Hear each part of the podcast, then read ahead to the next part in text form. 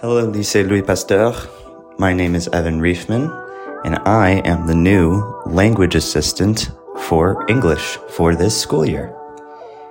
I am super excited to get to know all of you, and I look forward to an exciting, fun, and educational year. A little bit about me I am 25 years old, and I am from Chicago, Illinois, in the United States of America, hence my funny accent.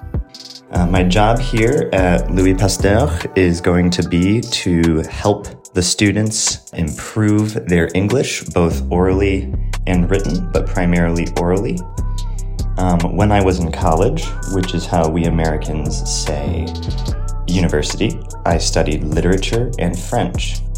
Like I said, I come from Chicago, and if you can ever visit, you should. Um, we are an amazing city. I would say the best city.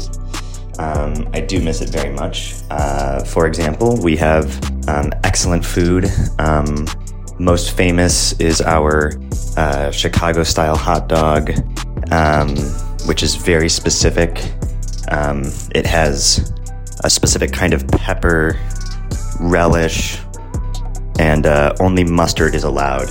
Uh, ketchup is absolutely forbidden. We also have the famous deep dish pizza and lemon pepper fries. Chicago has about 2.7 million people, um, so it's a very big city. Uh, so it's a very fun place to live, and I highly recommend it. Uh, I have lived in France quite a bit, although this is my first time in Lille. I used to live in Paris, where I did the same job. I was a language assistant. And I loved doing that job because I love teaching. Um, before that, I did uh, several study abroad programs in France, once in Paris and once in Toulon. And back home in Chicago, I am a French teacher and I teach students uh, around all of your age. Yes, I do speak French, so be careful with what you say in front of me because I will probably understand you. Um, I started to learn French when I was about 11 years old, but it's been a part of my life since I was a little kid uh, because my dad speaks French and it's always been something that's been very important to me.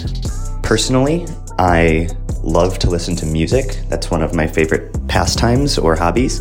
And while I like to listen to all kinds of music, from rock to classical to, well, really anything. My preferred genre is hip hop and rap, and I would say that my favorite rapper of all time is probably Tupac, but currently um, it is a, a, man named Saba who's from Chicago. Uh, that's spelled S A B A. Uh, otherwise, I love rappers like Mick Jenkins um, and Nate Husser, although Nate Husser is technically from Canada. And I also like some French rap. Um, I really like people like Laylow, uh, Le Juiice. I like Bushi, um, Niska, Shay. I know she's from Belgium, uh, but she's excellent.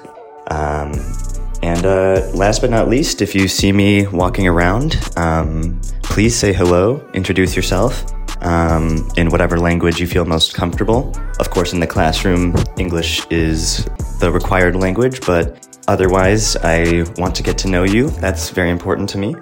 Um, so I look forward to making some really positive relationships with all of you. And I look forward to a great school year. So thank you very much for having me.